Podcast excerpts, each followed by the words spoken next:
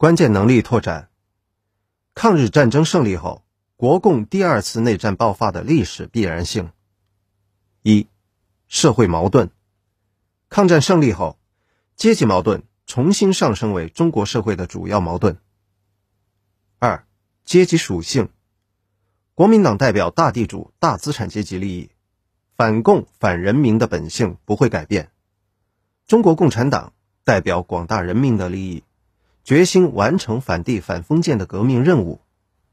三、力量对比，国民党拥有强大的经济实力和武装力量，中国共产党也拥有一定的经济军事实力。四、双方策略，抗战胜利后，国民党假和平真内战，中国共产党抱着诚意与国民党和谈，但并未放松战争的准备。五、国际形势。二战后，美国推行全球扩张战略，在中国实行扶蒋反共的方针，其目的就是为了控制中国。知识点：影响国共两党关系的主要因素。一、两党的阶级性质不同，国民党代表大地主、大资产阶级的利益。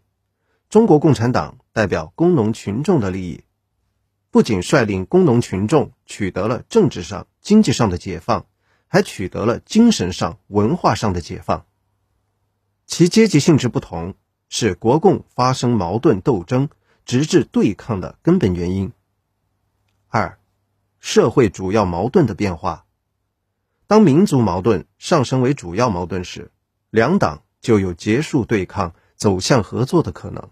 当阶级矛盾上升为主要矛盾时，两党合作关系就有可能破裂，走向对抗。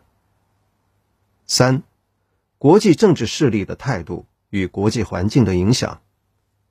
有利的国际政治形势和国际环境能够促成两党之间的合作，反之则会加速两党关系的破裂。